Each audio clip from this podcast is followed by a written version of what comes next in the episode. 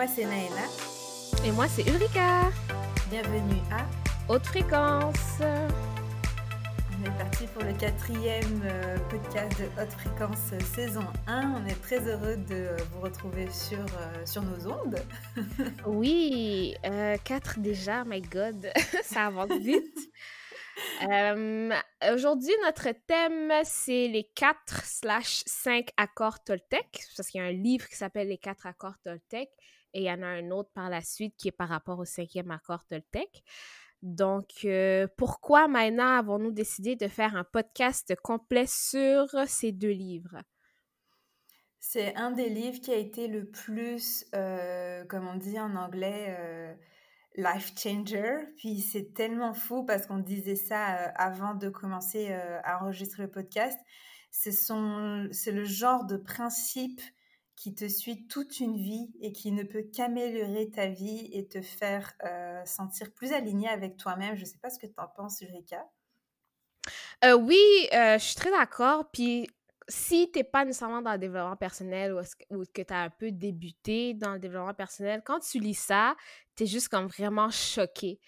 Choqué parce que tout ce que le livre dit, c'est des choses que la société depuis qu'on grandit, whatever, on nous enseigne quasiment l'opposé de, de, de, ces accords-là.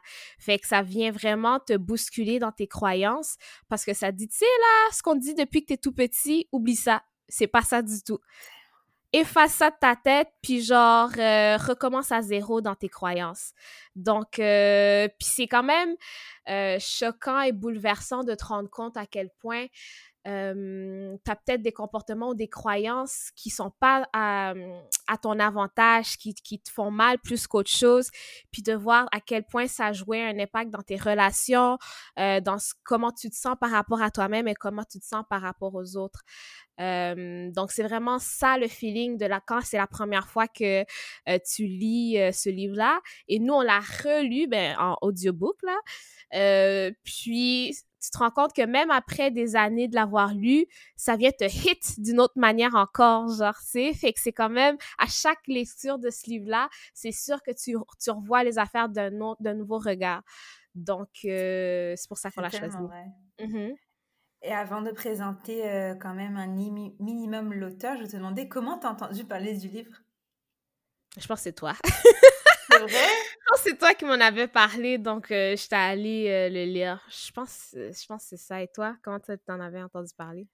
Nous, je l'avais quand j'avais 7 ans parce que moi, je suis grande sœur de deux merveilleuses petites sœurs. Et à la naissance de la dernière, on a 15 ans d'écart, ma mère a fait un baby blues et donc elle a commencé à avoir un coach de vie. Mmh et je pense que c'était une des lectures qu'elle recommandait fortement. Donc, il a toujours traîné par là. Je l'avais mmh. commencé. à 7 ans? À 17 ans. Ah, à 17 ans, ok. Et ma mère n'était pas trop pour parce qu'elle trouvait que c'était pas un bon premier livre. Elle, elle, elle, fait partie de l'école qu'avant de lire ça, il faut que tu aies déjà fait un minimum de travail sur toi. Mmh. Donc je l'ai commencé, mais finalement j'en ai commencé un autre. Euh, je me rappelle plus c'est quoi le nom. Je pense que c'est Les Dieux Voyage Incognito qui est plus facile. Et mmh après, c'est en faisant le marketing de réseau, et là on fait référence au troisième épisode de, de mmh Haute Fréquence, où on a rencontré la blonde à l'époque d'un des bien positionnés euh, de la compagnie, qui est par la suite devenu notre coach de vie euh, à toutes les deux, qui me l'avait re-recommandé. Et du coup, euh, D'ailleurs, je pense que c'est même lui qui me l'a recommandé. J'ai... En fait, c'est dans le marketing de réseau, comme quoi, encore une fois, de bonnes leçons positives. c'est ça. Donc voilà, c'est comme ça euh, que ce livre-là a réapparu dans ma vie. Mm-hmm. Et on va présenter donc euh, Don Miguel Ruiz. Euh, on a pris la source Wikipédia, la, la basique. donc je vais tout simplement le lire. Donc, né d'une mère curandera, j'ai dû regarder ce que ça voulait dire, c'est guérisseuse, parce que je pense curandera, pardon. Euh, c'est pas un mot forcément espagnol, même s'il y a le mot cura là-dedans qui veut dire guérir. Et d'un père nagual chaman toltec.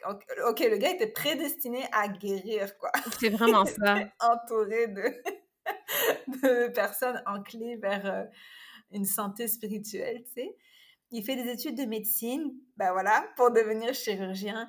Sa vie bascule lors d'une expérience de mort imminente qui l'aurait inspiré à chercher des réponses aux questions de l'existence dans la tradition toltèque. son livre Les quatre accords Toltec, publié en 97. Hein? Pourtant, j'avais déjà lu, hein, mais quand même... non, mais tu sais, comme... Je pensais que c'était plus récent. Ah, moi, je pensais que c'était plus vieux. ah oui. Ah, c'est vendu à environ 9 millions d'exemplaires, dont 8,5 millions aux États-Unis. Ça veut dire juste 500 000 ailleurs qu'aux États-Unis. Super intéressant. Tellement. Comme quoi, parfois, on a une image un peu euh, négative, tu sais, tout de suite de tout ce qui se rapproche aux États-Unis. Mm. Et euh, a été traduit en 46 langues. En 2002, il subit une crise cardiaque à laquelle il survit et cette crise cardiaque et le coma qui a suivi lui ont laissé un cœur qui ne fonctionnait qu'à 16% de ses capacités et en, du coup, il est en douleur constante. Il a quand même reçu en, 2018, en 2010 une grève du cœur. Waouh! Tout un parcours intense! Hmm. Donc, impressionnant que quelqu'un qui soit dans la santé euh, subissent autant de maladies, même si je crois pas au hasard là, c'est mmh quand même fou. En mmh tout cas. Donc, la petite présentation rapide des quatre euh, accords. ma numéro un, que votre parole soit impeccable. Deuxième accord, n'en faites jamais une affaire personnelle. Troisième, ne faites aucune supposition. Quatrième, faites toujours de votre mieux. Et pour l'autre livre qui parle du cinquième accord, c'est Soyez sceptique, mais apprenez à écouter. Donc, si on, commence avec euh, le premier accord, que votre parole soit impeccable, ce que ça dit, ce que ça veut dire, c'est parler avec intégrité, Dites seulement ce que vous pensez vraiment. N'utilisez pas la parole contre vous-même ni contre les autres. Utilisez la puissance de la parole dans le sens de la vérité et de l'amour. La parole est un outil qui peut détruire. Prenez conscience de sa puissance et maîtrisez-la. Pas de mensonges ni de calomnie. Donc, qu'est-ce qu'on comprend de ça? Moi, c'est sûr, en écoutant moi, je l'écoutais en audiobook, là. Euh, en écoutant ça, c'est sûr que moi, euh, je le vois comme, tu sais, toujours être honnête. Euh, puis, euh, c'est pas la première fois qu'on parle du fait que nous, on est vraiment pour l'honnêteté radicale. Mais aussi, ce qui est, ce qui est vraiment... On voulait faire un podcast sur l'honnêteté et la transparence. Là. Je sais pas si on va le faire encore, mais si on le fait, je vais juste dire quelque chose de rapide par rapport à ça. C'est l'honnêteté, on parle souvent d'être honnête envers les autres, mais c'est très important d'être honnête envers soi-même aussi. Je pense que euh, des fois, on pense être honnête envers les autres, mais vu qu'on n'est pas honnête envers nous-mêmes, on n'est pas vraiment honnête envers les autres non plus parce que tout part de soi, tu sais. Des fois, on a la misère à accepter des affaires par rapport à soi, des trucs comme ça. Puis ce qu'on comprend avec le livre, c'est que oui, soyez honnête avec les autres, soyez honnête avec vous-même aussi. Puis ça parle aussi du grand mal de l'être humain qui est de s'accepter tel qu'il est et de sa peur de s'exposer aux autres tel qu'il est aussi, par peur d'être rejeté, par peur d'être jugé, par peur de ne pas être aimé aussi, genre, tu sais, fait que ça va beaucoup jouer là-dedans. Puis quand ça dit n'utilisez pas la, parole contre vous-même, parce que c'est sûr, c'est évident quand on dit n'utilisez pas la parole contre les autres, dans le sens que oui, parle pas en mal des autres et tout, mais ne pas parler mal contre soi-même. Combien de gens ont des discours internes tellement négatifs par rapport à nous-mêmes? Oh, je suis poche, ah, je suis pas bonne ah, j'ai mal fait ça, encore un échec, ah, je suis laide, ah, je suis ci, je suis ça. Comme des fois, on va le dire à voix haute, mais beaucoup, on va se le dire, ça va, ça être comme un, disque qui joue dans notre tête, genre et tout. Puis ce qu'on se dit à nous-mêmes, ça va impacter aussi nos actions, puis ça va impacter aussi euh, nos, nos, actions et tout. Donc, euh, c'est sûr que ça crée des croyances qui sont limitantes et des croyances qui sont pas nécessairement vraies aussi. Donc, tes croyances limitantes aussi, on voulait faire un podcast là-dessus. tes croyances limitantes, ça peut tellement affecter la manière mais ça peut of course ça va affecter comme ton avenir et tout parce que si tu crois pas que tu es capable de faire telle chose tu vas faire en sorte pour que tu sois pas capable de faire telle chose. Tu sais, je, euh, admettons un exemple comme si quelqu'un qui est en, en, surpoids, on va dire, qui, qui pense dans sa tête, ah, c'est sûr, je, je, je pourrais jamais sortir du surpoids, je vais être grosse toute ma vie. Mais avec cette croyance limitante-là qui est toujours dans sa tête, tout ce qu'elle va faire, mais tout ce qu'elle va faire, ça va être pour confirmer qu'elle sortira jamais de ça. Elle va faire des programmes ici et là, mais elle va jamais vraiment les, les, aller jusqu'au bout de ces programmes-là parce qu'au fait fond d'elle-même, elle dit ça marchera pas de toute façon. Fait que c'est comme si toutes ces actions vont faire en sorte qu'elle va rester en surpoids parce qu'elle a déjà cette croyance-là que peu importe ce qu'elle va faire, elle sortira jamais de ça. Donc moi, c'est comme ça que je l'avais vu. Euh, toi, Maïna? euh, désolée, je, vais juste se couper en sachant, parce que les, nos auditeurs ne nous, connaissent pas, on est contre la grossophobie, on ah aucun problème avec euh, les différentes corps. Là, Erika, elle prend, je la connais, donc je préfère préciser pour elle. Oui, elle parle vraiment du cas où quelqu'un qui est en surpoids, vraiment comme sanitairement, et qui souhaite se sortir du surpoids et qui est en danger en santé. Attention, ne fait pas on, parle de, quelqu'un qui voudrait se sortir de ça pour ses propres raisons qui sont légitimes. Quelqu'un qui ne mmh voudrait pas, qui est bien correct dans sa peau, il n'y a pas de problème. Nous, les gens vivent comme ils veulent, nous, on s'en fout, là. Tu sais, ta vie, c'est ta vie, ma vie, mmh c'est ma vie, puis je ne jugerai pas dans aucune des situations. Prendre un exemple de quelqu'un qui n'aime pas ça, qui voudrait se sortir de ça. Déjà, il faudrait voir pourquoi ça te cause un problème et pourquoi, tu sais, il y a plein d'affaires qu'il faudrait faire par rapport à ça. Donc, mmh toi, Maïna, qu'est-ce que tu voulais rajouter par rapport à comment tu comprenais ce que votre parole soit impeccable? Euh, ça résonne beaucoup le chapitre, une des règles de Jordan Peterson que je vais mentionner énormément parce que je l'aime beaucoup, qui est, qui est Stand up and speak up for yourself. Il, y a tout un chapitre sur le fait de dire sa vérité, sinon ça ne fait pas de toi un, citoyen valide. Et je le trouve très intense dans ses mots, mais il a quand même raison. Parce que, euh, et d'ailleurs, dans votre parole, que votre parole soit impeccable, je vais rebondir, je sais pas où est-ce que je m'en vais avec cette idée. Euh, Urika et moi, on est partisantes, je pense, du euh, censurer maintenant toutes les personnes éventuellement racistes ou homophobes. Mais tu vois, je suis pour ça, et en même temps, je suis comme, yo là, no way, maintenant, je vais fermer ma bouche quand je vais voir quelque chose de raciste parce que je suis tannée. Tu vois ce que je veux dire? On dirait qu'il y a comme mm-hmm. cette balance-là. Et bref, je, mentionne ça, mais c'est sûr Qu'est-ce que, tu veux dire par censurer les personnes euh, homophobes, racistes? Qu'est-ce que tu veux dire par censurer?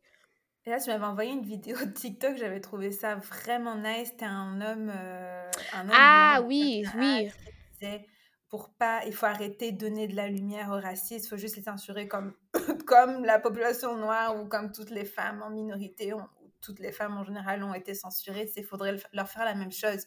Puis je, suis, d'accord avec ça, mais en même temps, tu vois, quand je suis dans YouTube puis que je vois des commentaires horribles, je vois que la majorité des gens qui pensent euh, comme moi, et je dis pas qu'ils ont raison parce qu'ils pensent comme moi et parce qu'ils trouvent que c'est ce qui est dit, c'est n'importe quoi, on dit rien parce qu'on prend parti de, justement, passer au-dessus. Sauf que il y a ces commentaires-là qui ressortent, qui sont comme pas faire. Tu vois ce que je veux dire? Donc, dans, Je vois ce que, je veux, ce que tu veux dire, mais moi, ce que j'avais retenu de ce TikTok-là, c'est que le gars, il disait...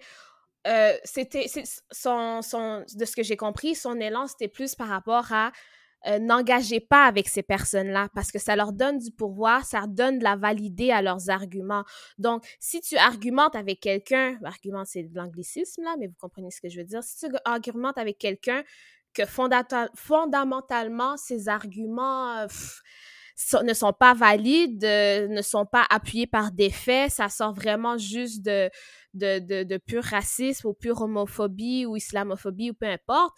C'est comme si tu es en train de dire j'argumente avec toi parce que tu as des arguments qui sont, qui sont mmh valides d'être contre-argumentés. Donc, lui, il parlait plus de, tu sais, ça sert à rien parce que de toute façon, eux, ils vont, ils vont, ils vont garder cette opinion-là. Tu vas pas leur faire changer d'idée. Souvent, mmh c'est ça, là. Je veux pas dire sur le 1 cas sur 10 que la personne cherche réellement à comprendre. Euh, mais, tu sais, si tu leur réponds pas, ben, ça fait juste comme, ben, ils sont là, puis genre, comme si tu, si tu réponds à ces gens-là, c'est comme tu, tu leur, tu, tu, jettes de l'huile sur le feu, puis sont, eux, ils sont comme, ça leur donne une, une, énergie, genre, tu sais. Fait que c'est pas de censurer, puis de dire, genre, ils ont pas droit à leur opinion, puis genre, faut les faire taire à tout prix. C'est juste de pas embarquer dans ce cirque où est-ce que toi, tu fais juste perdre son énergie et lui, il regagne de l'énergie à cause que toi, tu donnes la validation à ses propos. C'est comme ça mmh. que je l'avais compris par rapport à ça. Parce que c'est épuisant parler à ces gens-là. Ça l'est, parce que nous, on est vraiment investis émotionnellement pendant que l'autre, il se bidonne de l'autre côté de son clavier euh, parce que lui, il dit qu'il a gagné, parce qu'il a réussi à fâcher quelqu'un, tu vois. non, c'est totalement vrai. Après, euh, tu vois, dans la description que tu as donnée du principe euh, que, que votre parole soit impeccable, je trouve ça tellement fou parce que c'est plus difficile, je trouve, d'être que ma parole soit impeccable envers moi-même, comme tu l'as mmh dit, par rapport au, euh, au, au, dialogue interne qu'on a, qui, nous le mmh rappelons, n'est que les voix qu'on a entendues des figures, euh, des figures de notre enfance. Hein. Donc, la manière de mmh comment on se parle, c'est ce qu'on a entendu euh, dans notre petite enfance. Et euh, la parole est un outil qui peut détruire bah, complètement. Là. oui, Hitler a utilisé la violence, mais pas rentré avec la violence là direct là. Mmh c'était juste avec un argument. I puis ça a détruit des vies là. Puis c'est. Mmh ça, c'est l'exemple qu'il donne dans le livre, ouais, Hitler, avec sa parole. Que... Puis j'aime comment il dit ça. La parole, la parole peut être comme un mauvais sort qu'on jette à quelqu'un. Je trouve ça super intéressant. Parce que suffit de planter une graine dans la tête de quelqu'un, puis ça vient empoisonner tout ton être parce que tu crois ça. Puis ça, c'est l'affaire, c'est la graine peut être plantée, mais c'est toi qui décides de l'arroser ou pas. Donc, si tu décides de croire à cette croyance que quelqu'un essaie de t'implanter dans la tête, alors là, tu vas, tu vas, le sort va être jeté. Mais si tu mmh décides de rejeter cette croyance-là, tu, tu, tu, tu, vas pas accepter ça. Mais il dit aussi que c'est possible éventuellement de rejeter une ancienne croyance et de la remplacer par une croyance positive par rapport à soi mmh aussi. Totalement. Et au même titre que ça peut détruire, ça peut, la parole peut aussi créer parfois mmh un mot d'encouragement, ça peut faire mmh toute la différence. Et comme combien de athlètes de haut niveau ils disent j'ai continué parce que lui, quand j'avais 8 ans, m'a dit qu'il a cru en moi. Tu sais, c'est comme un sur pas savoir combien de temps? Donc oui, la parole, c'est un outil euh, très important, mais oui. Puis aussi, il parle du fait que quand tu es honnête avec tout le monde aussi, tu as toujours leur jeu sur qu'est-ce qui est quoi. Donc, si tu es en... Ou c'est moi qui invente. en tout cas, c'est ça que j'ai compris. que genre, tu sais, admettons, si t'es jamais vraiment vrai, ou tu es en train de dire des mensonges ou whatever, tu, tu, tu, fais que tu attires des situations qui sont jamais réellement vraies, tu sais jamais leur juste sur une situation, sur l'opinion de quelqu'un ou genre euh, quoi que ce soit, mais une fois que tu es dans une parole qui est impeccable, c'est-à-dire qui est vraie, qui est vraiment alignée avec toi-même, les relations que tu vas avoir autour de toi vont vraiment refléter des situations qui sont réelles, qui sont vraies aussi, parce que ça va toujours être en lien avec ta vérité, tu vois? Oui, c'est tellement vrai. C'est sûr que ça rejoint la valeur de authenticité parce que ça prend tellement de courage. Moi qui mmh dans la vie, j'ai plus envie de me cacher mmh qu'autre chose. Mmh ça prend du courage de comme dire ta vérité, dire ce que tu penses parce que tu sais que c'est déjà une première porte vers la rejection. Puis j'avais lu quelque part que le rejet, le rejet c'est mieux, euh, c'est la peur numéro une avant même de parler. La mort. c'est fou, hein? Ouais. C'est tellement fou, en tout cas. Mais c'est pour ça qu'il parle justement qu'on a tous peur d'être sa vraie personne face aux gens. Fait qu'on est toujours en train d'essayer de se cacher, comme tu dis. Et mm-hmm. j'aimerais vraiment mettre l'accent parce qu'il parle de, oui, être, euh, utiliser la puissance de la parole dans le sens de la vérité, mais aussi accent et de l'amour. Hmm. La puissance de la parole dans l'amour, parce que ça veut pas dire que si tu es vrai, tu dois, tu dois tout pitcher à gauche, à droite, euh, dire les quatre vérités des gens, puis genre t'en foutre de genre, tu c'est sûr que ça leur appartient. Mais quand tu dis les affaires, puis ça part d'une place de vérité et d'amour, c'est hmm. différent que quand tu dis les affaires, puis ça part d'une place de vérité seulement, puis tu t'en fous des répercussions. Genre, tu sais, on s'entend que, que tu sais, c'est sûr, tu peux partir d'une place de vérité, d'amour et quand même blesser l'autre, mais des fois, c'est vraiment à l'autre de voir c'est quoi qu'il a travaillé à lui-même pour que quand tu dis quelque chose avec amour, lui le perçoit avec quelque chose que, qui, qui est comme pour lui, c'est comme si c'était de la haine aussi. Tu sais, il y a une certaine place où est-ce qu'on peut prendre responsabilité de ses paroles, mais a une autre place où est-ce que l'autre doit prendre responsabilité de ses actions, puis ça n'a rien à voir avec nous. Mmh On pourrait même rajouter euh, qu'il faut que nos mots viennent de la vérité et de l'amour propre. Oui, oui, oui, oui. Amour dans tous les sens, l'amour de l'autre et l'amour de soi aussi. Mais l'amour de soi en premier parce que si tu t'aimes pas toi, tu pourras pas aimer l'autre. C'est tellement vrai. ça, c'est la phrase cheesy, mais c'est comme vous comprenez pas les gens. C'est tellement le plus important là.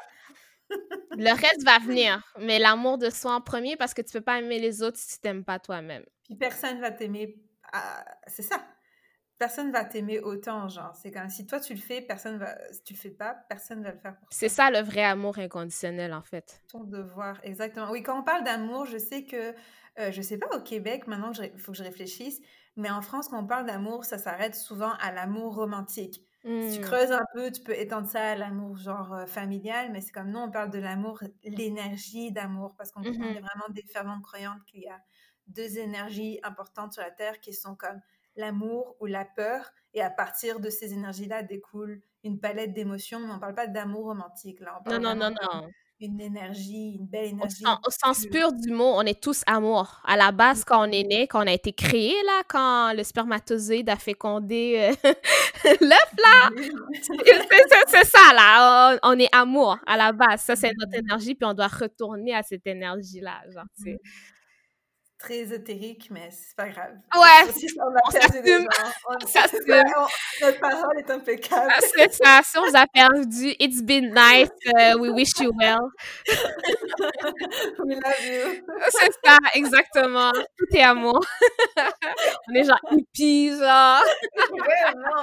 Alors, dans notre vie, on est tellement comme des guerrières à défendre toutes nos oh valeurs, là. Est-ce que euh, tu aurais une tranche de vie où ta parole a été ou n'a pas été impeccable et quelles ont été les conséquences? Moi, c'est sûr, je travaille beaucoup sur ma parole envers moi-même. Parce que je sais que j'ai beaucoup de dialogues internes qui sont très. oh, I'm not good enough. Puis j'ai travaillé là-dessus, je travaille encore là-dessus. Donc, c'est surtout, tout vient des parents, là, tu on se comprend, là. C'est 95% de, de, nos issues viennent de nos parents, puis, on leur, faut pas leur en vouloir. Ils ont fait du mieux qu'ils pouvaient avec les moyens qu'ils avaient, puis c'est notre devoir à nous de venir guérir ça aujourd'hui, tu sais. Donc, donc c'est sûr que c'est des, des paroles comme ça. Puis, tu sais, j'ai travaillé là-dessus, je me suis quand même améliorée.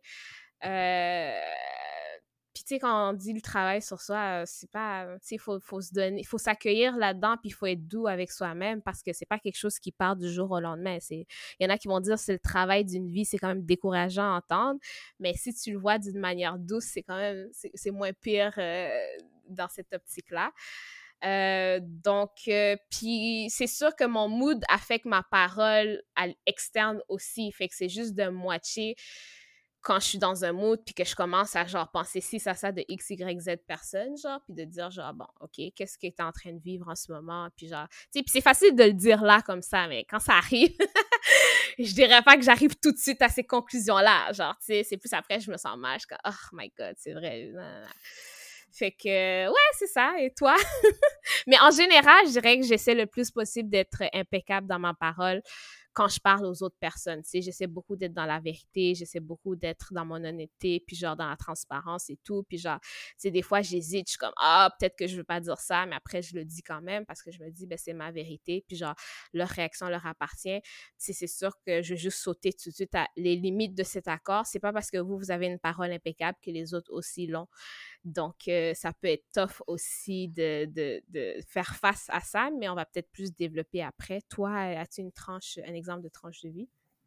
J'en ai plusieurs et c'est tellement drôle parce que tu es souvent dans les parages. Euh, c'est un exemple qui me pop-up et je pensais pas parler de lui. C'est quand, avec mon ex, j'étais tellement blessée de. Par rapport... Non, j'étais dans un dilemme parce qu'on n'était plus forcément ensemble. Bref, ça a donné que je, je me torturais beaucoup l'esprit. Puis je, je t'écris. Mmh. et, tu et une fois, tu m'as dit, mais pourquoi tu lui dis pas? Mmh Ah bah ouais Ouais, c'est vrai. Ou comme hier, j'ai eu une euh, incompréhension avec ma mère, puis je t'ai écrit, et j'ai eu cette phrase-là dans ma tête de comme, je suis qu'elle va me dire, bah, tu lui as dit? J'ai fini par lui écrire. Donc ça, c'est des exemples où c'est souvent, je me sens... En fait, à chaque fois que je me respecte pas, on en revient à avoir sa parole se respecter et dire ce qu'on pense réellement et pas mmh forcément de la mauvaise manière là. Puis c'est comme correct si ça sort tout croche au début. Le dites pas forcément genre à la personne. Vous pouvez écrire. Moi j'ai la mmh. chance d'avoir Erika. Pas tout le monde a des Erika dans la vie puis, on veut pas forcément comme envahir les autres avec ses émotions. Mais vous avez quand même le droit de dire euh, ce que vous pensez de toute façon. Et à chaque fois ça a été positif. Bon mmh. j'ai rompu avec mon ex mais par rapport à moi-même je mmh savais que j'avais dit ma vérité, j'avais fait ma job. Hier, mmh par rapport à ma mère, j'ai fait l'effort d'écrire, je me suis sentie comme ça. Au lieu C'est pas comme ça que j'ai dit ça à Erika. Ah! vers elle, envers ma mère, j'ai dit, je me suis sentie comme ça quand tu as dit ça, ça, ça. Il y a mmh des manières de parler ah aussi. Avoir la parole impeccable, ça veut pas dire, comme a dit Erika, ça vient d'amour. On croit aussi en la communication non violente, là. Puis, tu sais, parler au jeu, ça, c'est qu'est-ce qui est le plus important parce que quand tu arrives avec tes émotions à quelqu'un et que tu es tu, tu, tu, t'as fait ci, t'as fait ça, c'est pas mmh. l'énergie de laquelle on parle. On parle d'une énergie où est-ce que tu parles seulement de comment tu te sens, ce que tu vis à l'intérieur, puis l'autre est libre de faire qu'est-ce qu'il veut avec ça. Mais l'important, c'est que toi, tu puisses exprimer qu'est-ce qui se passe à l'intérieur de toi en ce moment, genre. Exact. Anyways, quand on tombe dans le tu-tu-tu, dans le blâme de l'autre, à savoir qu'on là, ce sont des dynamiques, des dynamiques de victimes et de mmh bourreaux. Et croyez-moi que vous ne voulez pas, vous ne voulez pas ça parce que c'est vraiment pas sain. Si vous voulez que l'autre ajuste euh, son comportement, vous trouviez un terrain d'entente, au mieux parler de vos besoins et l'autre va jamais comprendre vos besoins si vous parlez pas de comment vous vous sentez. Mais le blâme là, il y aura rien de positif qui va sortir de ça, je, je pense. Et l'autre peut pas deviner ce que vous ressentez si vous ne lui dites pas.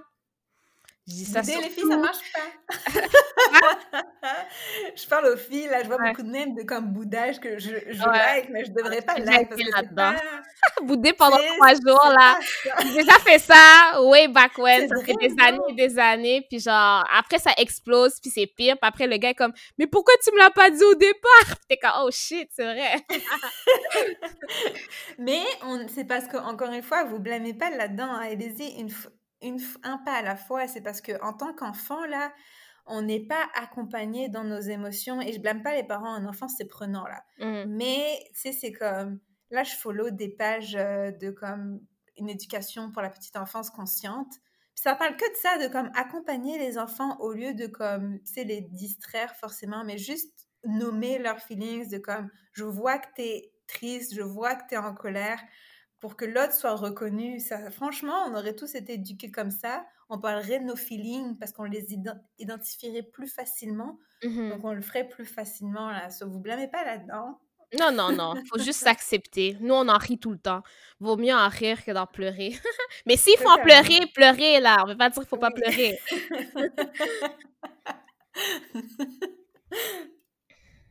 Euh, donc, est-ce que tu voulais parler des limites de cet accord? Parce que ça fait un bout qu'on est sur cet accord-là. oui. Les, euh, Mais comme on a dit, c'est sûr que... Euh... attends, c'était plein de points. oui, parce que ça, fait, ça va faire 30 minutes. oui, c'est... Oh my God! on va faire une partie 2. Euh, les limites, c'est sûr que ça va être d'engager une communication violente euh, qui blâme. Euh, il n'y aura rien de positif là-dedans. Et aussi d'y aller, genre, comme on a dit, y aller petit à petit. On ne dit pas que tout va sortir parfaitement aligné puis non violent, là. Ça, ça va être les limites, je pense. Toi, tu penses que ce serait quoi les limites comme j'ai un peu euh, introduit là par rapport aux limites de cet accord, c'est que c'est pas tout le monde qui pense comme ça, c'est pas tout le monde qui voit ça de cette manière-là. Donc ça se peut que vous soyez dans une parole impeccable et que les autres décident de le prendre personnel. Ça c'est le prochain accord qu'on va parler ou que euh, les autres eux ne soient pas impeccables dans leur parole.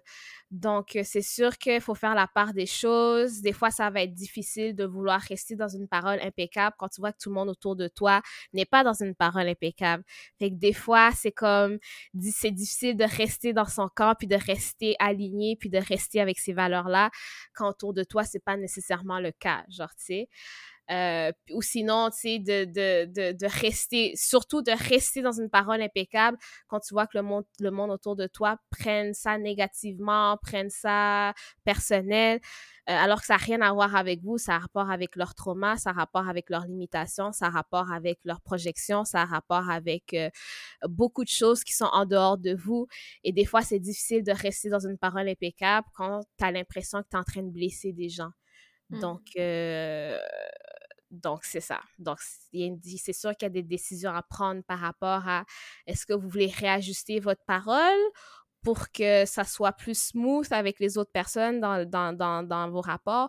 Ou est-ce que vous voulez peut-être vous, vous, vous exposer moins à ces personnes-là? Parce que vous voyez que euh, elles ont des choses à travailler puis que vous, ça, ça serait trop taxant pour vous de... d'être moins impeccable dans votre parole pour accommoder d'autres personnes qui ne font pas ce travail-là sur elles-mêmes? Ah oui, c'est sûr que ça va pas plaire à tout le monde. Vous allez voir des visages changer. Parce qu'il y en a qui, ont, qui aiment la version euh, soft de vous, la version un peu comme euh, réprimée de vous. Ça va pas, c'est possible. Préparez-vous que ça plaise pas à tout le monde. Mais en même temps, voulez-vous vraiment garder dans vos vies des gens qui respectent pas comment vous vous sentez ou vos opinions? Mmh des gens qui, qui, aiment ça être dans de la ouate, là, je sais pas si vous dites ça en France, qui aiment, ça, qui aiment pas se faire dire quand ils font quelque chose de mal, qui aiment pas se faire dire leur, leur vérité ou euh, se, se faire remettre à leur place, même si c'est avec amour, euh, parce qu'ils ont jamais eu ça. Il y a des gens que, que, toute leur vie, les gens les ont toujours euh, laissé faire tout ce qu'ils voulaient sans répercussions, sans conséquences. Puis des fois, faire face à des gens qui leur disent Écoute, ce que tu as fait, c'était pas correct. Pour moi, en tout cas. C'est pour moi, tu sais, ou pour d'autres mmh personnes, puis ça se peut que ça, ça, ça fasse un choc pour ces personnes-là, puis qu'elles projettent mmh sur vous, puis qu'elles revirent la situation sur vous, tu sais. Ah oui, totalement. Il y en a des gens comme ça. oui, oui, absolument. Donc, Et du coup, on va pouvoir euh, passer au deuxième, euh, deuxième principe, ça, ça, te va? Oui. Alors, euh, Rika l'a vraiment bien introduit. Donc, le deuxième principe du livre est n'en faites jamais une affaire personnelle. Donc, vous n'êtes pas la cause des actes d'autrui. Ce que les autres disent et font n'est qu'une projection de leur propre réalité, de leurs rêves, de leurs peurs, de leur colère, de leurs fantasmes.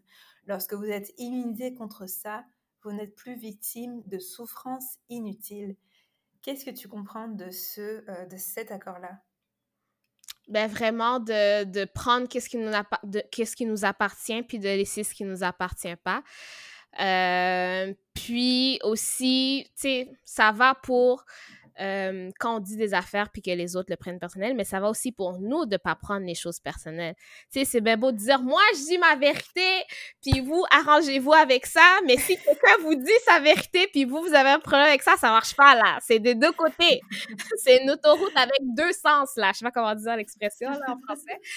Mais, euh, donc, c'est ça que je vois. Puis, comme, tu sais, on a tous nos traumas aussi, on a tous nos peurs, on a tous euh, nos, nos, colères et nos réalités.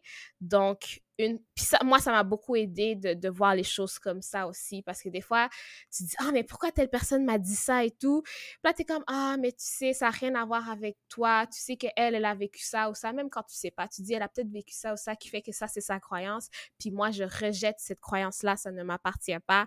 Puis genre, ça t'aide à pas euh, carry, je sais pas ce qu'en français, pas porter un poids non nécessaire sur tes épaules. Parce que des fois, c'est comme une charge émotionnelle qui vient de l'autre, là, tu sais. Puis là, t'es comme, oh my god, je me sens mal et tout. Mais quand tu fais ce travail-là de dire, genre, bon, est-ce que c'était vrai qu'est-ce qu'elle a dit, oui ou non?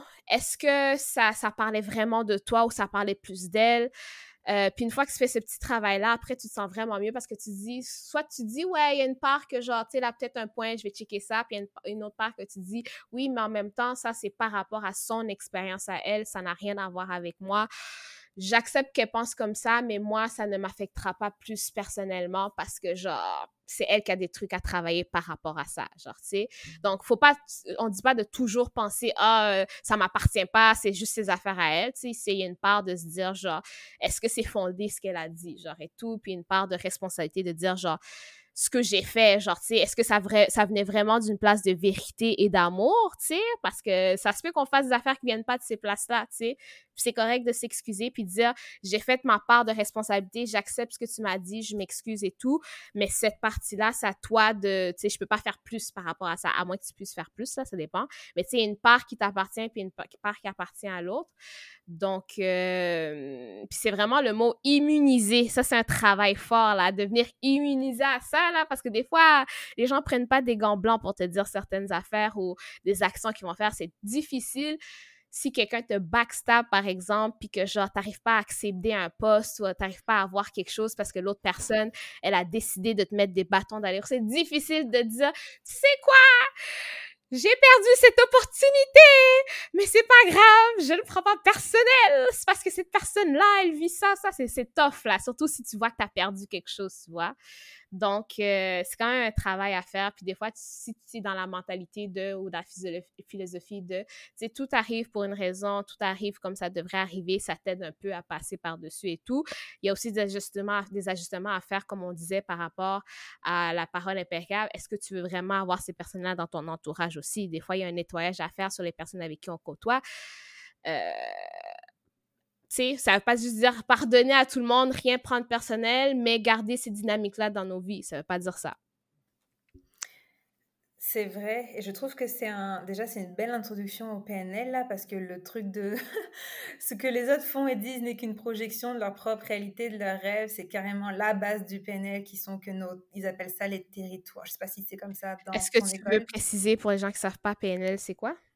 C'est pardon, c'est programmation neurolinguistique, donc c'est tout un accompagnement à travers euh, du coaching où euh, on se base du présent pour euh, aller soit mettre un objectif, soit travailler des traumas. Mmh et on part du principe que tout le monde a des territoires, des maps, des mmh territoires, des, cartes, des mmh territoires différentes. Donc vraiment, ce sont comme deux mondes qui se rencontrent, que c'est limite un miracle que tout le monde euh, puisse vivre plus ou moins en, cohabitation.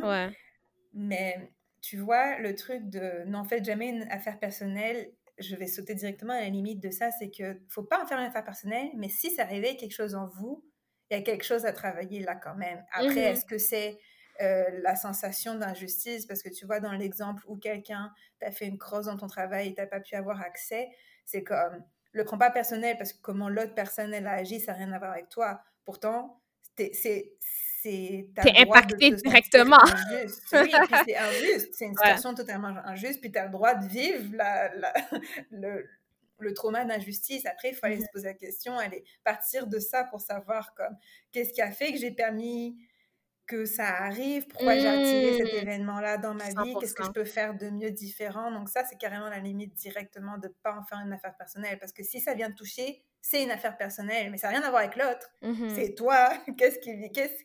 Si c'était pas une vérité dans toi, tu aurais déjà passé dessus, là. Mais euh, ça reste quand même un très bon principe parce que juste l'exemple avec mon ex, avec ma mère, c'est fou comment j'ai pris la chose personnelle alors que finalement c'était juste une interprétation des actions des autres. Et souvent en parlant, tu te rends compte que les gens agissent rarement contre toi.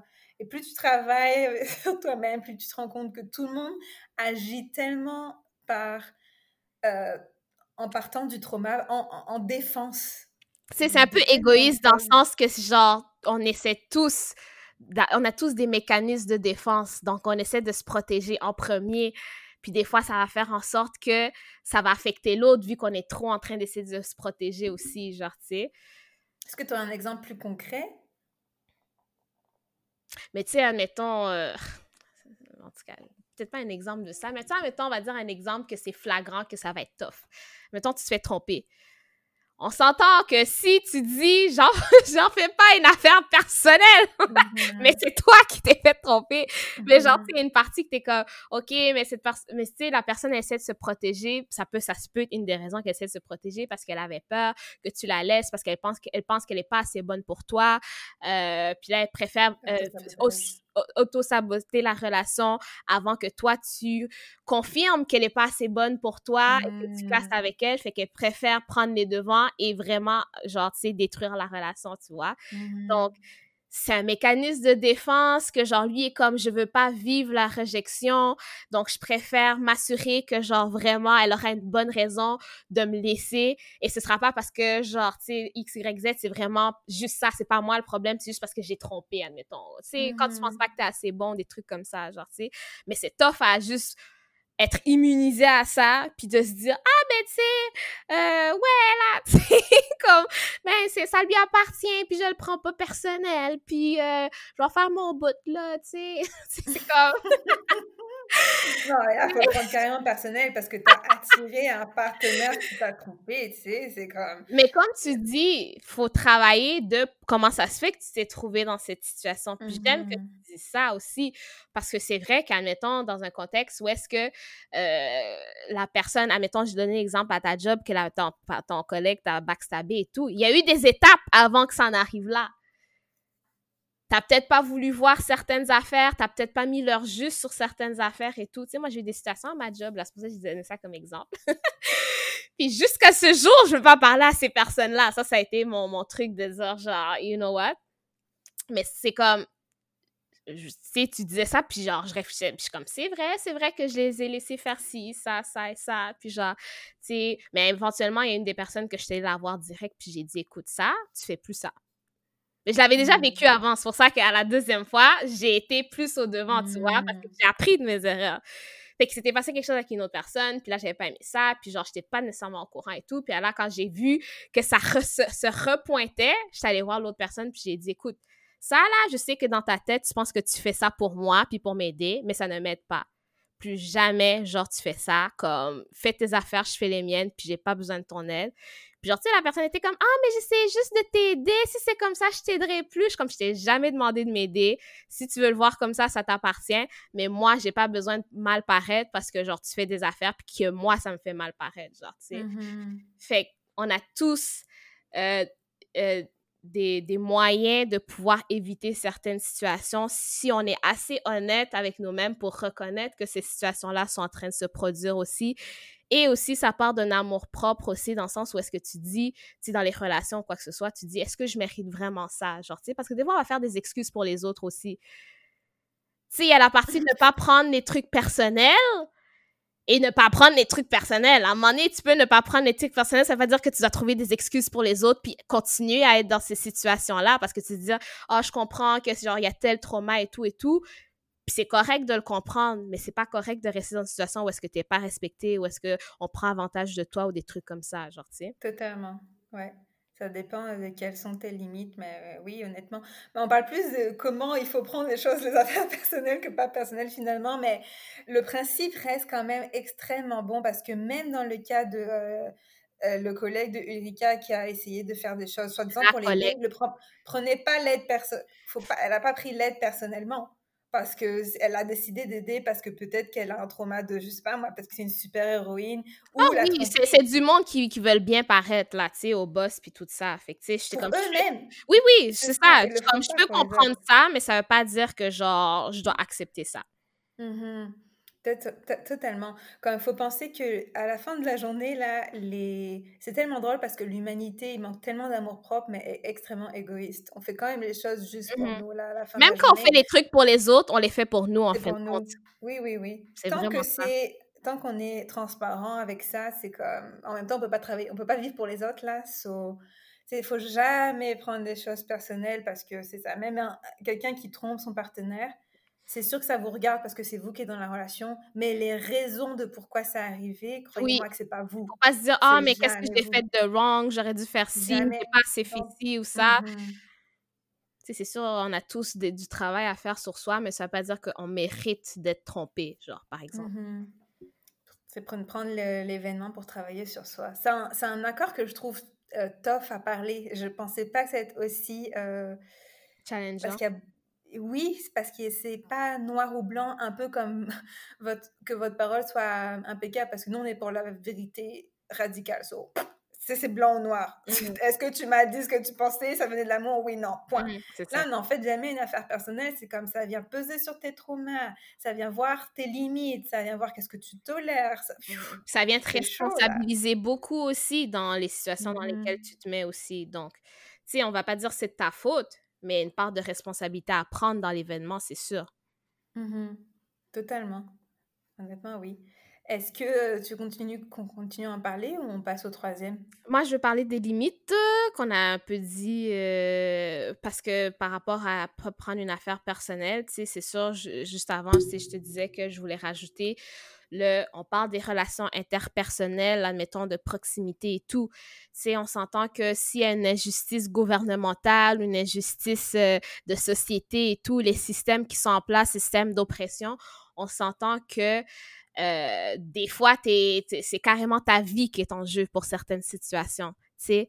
Donc, oui, ne pas prendre les affaires personnelles, mais il y a des limites à ça dans le sens où est-ce que, genre, il y a des peuples, il y a des sociétés que, genre, c'est carrément personnel, les trucs que, qui vont vivre ou les lois qui vont être mises contre eux. Puis, dans un sens, non, parce que les gens ont, leur perception, les gouvernements ont leur perception. Tu sais, des fois, on va associer des pays à certaines affaires, tu sais. J'avais vu une affaire que des pays sont associés à des organes du corps aussi, genre, tu sais. Donc, ce pays-là, c'était l'organe parce que, culturellement parlant, des trucs comme ça, c'est une affaire encore plus euh, style là. Mais c'est pour dire qu'il y a des cultures, puis il y a des croyances qui sont propres à certains gouvernements, certains pays.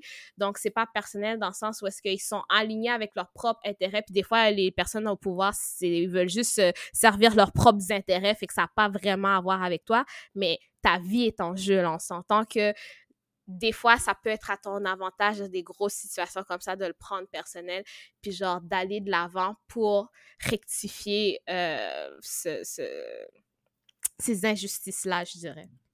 Mmh non, c'est sûr. Euh, ça, ça, mérite euh, réflexion. Mmh mais je suis tout à fait d'accord avec toi. Mais non, oui, honnêtement, c'est sûr. C'est. C'est sûr. quand on, on en reparlera. Au pire, on en reparlera. quand je ferai le montage, je serai encore en train de réfléchir comme ah ouais. Hein. Mais je veux dire, à un moment donné, il y a du monde qui sont en train de mourir là, puis ils n'ont rien demandé. c'est vrai. Ah oui, absolument sont en train de mourir pour leur religion, leur couleur de peau, leur sexe. Écoute. Orientation sexuelle, totalement. C'est ça. Donc, euh, troisième accord, ne faites aucune supposition. Donc, ne commencez pas à, élaborer des hypothèses de probabilité négative euh, pour finir par y croire comme s'il s'agissait de certitude. Ayez le courage de poser des questions et d'exprimer vos vrais désirs. Euh, communiquer clairement avec les autres pour éviter tristesse, malentendu et drame. Ça, c'est sûr, ça rejoint un peu le premier accord, euh, que votre parole soit impeccable. Qu'est-ce que tu comprends de ça maintenant? Euh... je pense que c'est le. Je suis en train de me rendre compte que c'est celui que je dois travailler le plus. Parce que on en revient aussi, on en revient au, au, système, on en revient. Je vais, je vais aller de, pas en one-on-one, mais vraiment euh, du point de vue de système ou même de ce qui se passe avec au niveau de la santé en ce moment. moi, je suis la première à, plonger dans toutes les théories farfelues possibles, imaginables. Pas que je les avale tous, mais j'ai tellement de trust issues, j'ai tellement pas confiance dans l'éducation qu'on nous donne parce que tu te rends compte qu'ils ont, ils ont transformé tellement de choses, ils ont supprimé tellement de choses, ils te donnent une version de l'histoire qui n'est pas forcément l'histoire, qui est plus de la politique, mais enfin, c'est un autre sujet, mmh euh, que je n'ai pas confiance. Donc, moi, je suis la première à faire plein de suppositions sur tout et n'importe quoi. Mmh. mais si on en parle aux relations interpersonnelles, c'est tellement vrai. C'est euh, fou parce que parfois, encore une fois, quand quelqu'un te dit quelque chose, que sa parole a été impeccable ou pas, que ça réveille un trauma en toi, le premier mécanisme, ça va être de te défendre. Donc déjà, tu pars d'un point de vue de comme, faut que je me défende parce que l'autre a essayé de me faire mal, a essayé de me blesser. Et c'est mhm. comme, c'est un mécanisme, c'est pas que tu te dis, je vais supposer que l'autre a essayé de me faire mal, c'est comme, mhm. involontairement, l'autre en parlant a touché un point sensible en toi sans le savoir, même toi, tu savais pas que c'était un point sensible. C'est comme mm là. Mhm. Mais c'est de s'arrêter, de respirer. En ce moment, j'essaie de pratiquer le euh, d'éviter de réagir. Mmh Parce que être en réaction, tu n'es pas forcément. Euh, c'est pas forcément ta meilleure version qui répond. Mmh Tu vois ce que je veux dire? Parfois, tu réponds juste du trauma. Parfois, c'est vraiment ton intuition, là. Mais tu sais, de s'arrêter et de se dire, attends, pourquoi je me sens comme ça? De respirer dedans et de, de se dire comme, ok, je vais demander, ça, c'est je l'ai appris avec toi, j'en ai déjà parlé dans un autre podcast, mais de demander qu'est-ce que tu as voulu dire mmh avec, en me disant ça ou en faisant ça. Mmh qu'est-ce que toi, tu comprends de ce ça évite tellement de chicanes et de situations. Juste cette question-là que tu viens de dire. Qu'est-ce que tu voulais dire par ça? Oh my God. Ça évite tellement de drama inutile, là, si vous saviez. Parce que, tu sais, comme tu disais, l'affaire de territoire, nos cartes de territoire, là, ma vision de la chose et ta vision de la chose viennent de places complètement différentes des fois, genre, tu sais. Fait que moi, je vais comprendre ça, mais toi, avec ton vécu puis tes, tes expériences, c'est tellement pas ça là que tu voulais dire là. Fait que juste de demander ça, alors que moi je pense que tu viens de m'insulter, admettons, et je te demande puis t'es comme ah non je voulais juste dire le ciel est bleu. là t'es comme ah ok genre tu sais des fois c'est carrément ça là genre tu sais. puis Attends, est-ce que je peux rebondir sur euh, pardon est-ce que tu allais continuer sur ça ou tu allais passer au point suivant? Non j'allais rebondir sur ça. Mais pardon, vas-y. Non non vas-y.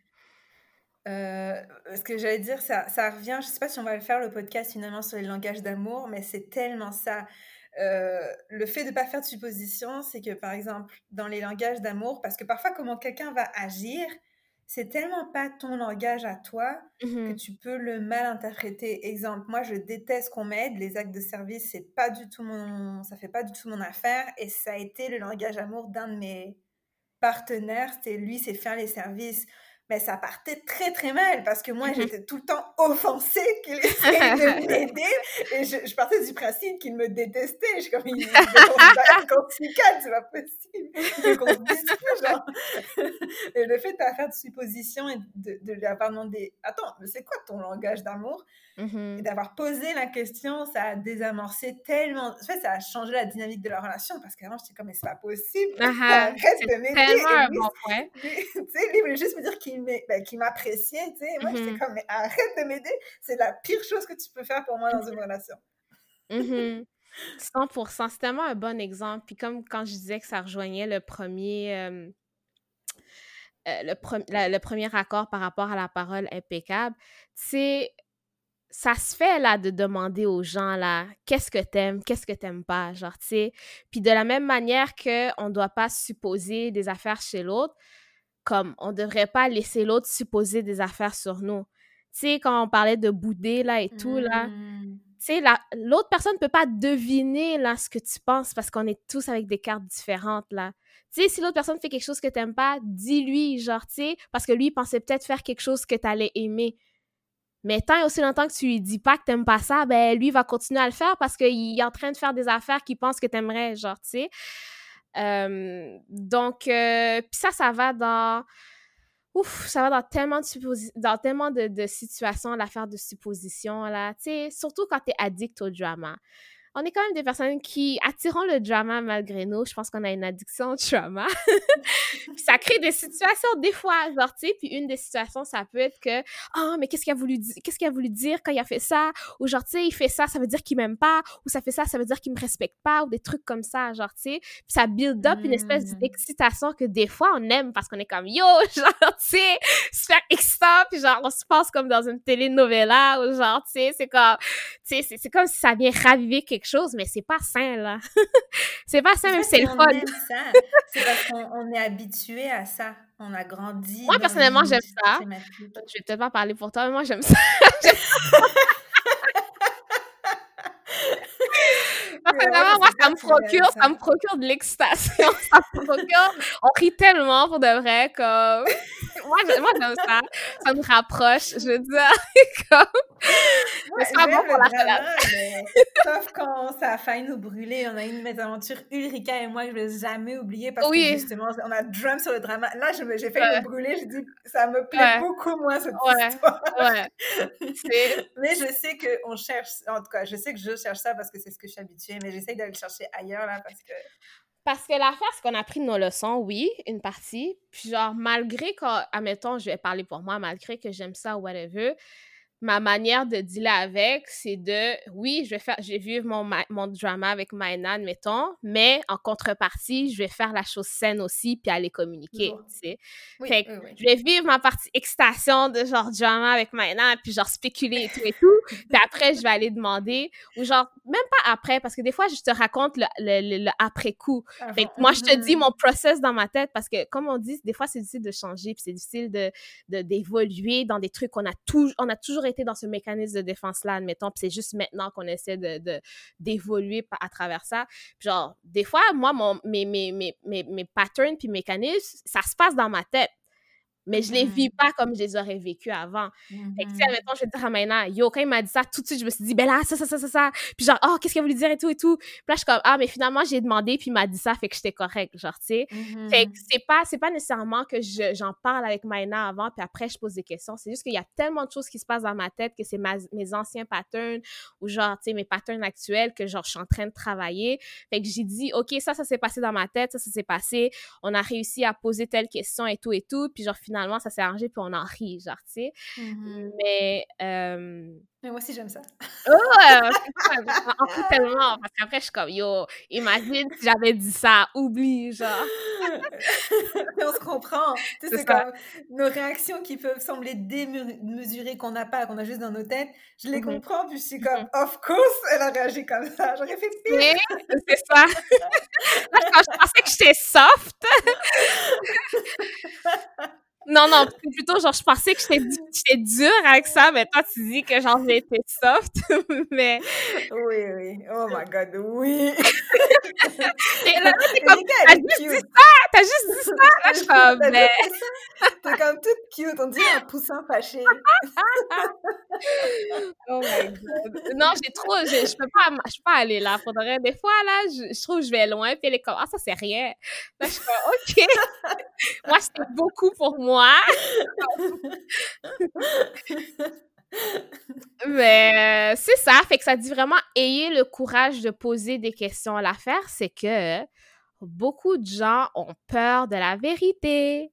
Beaucoup de gens ont peur de faire face à euh, les vraies choses. Des fois, c'est plus facile de faire des suppositions que de savoir la vraie vérité, genre et tout. Puis des fois, euh, les suppositions, ça nous rassure dans le sens où euh, tu essaies de trouver des excuses à la personne, par exemple. Ah, oh, il a pas voulu dire ça, c'est sûr qu'il a pas voulu, c'est pour se protéger parce que tu dis, si tu, si tu poses la question puis qu'il dit j'ai vraiment voulu dire ça, là, tu es confronté à vivre peut-être ta pire peur qui est le rejet, qui est genre l'abandon ou genre la trahison, genre des trucs comme ça.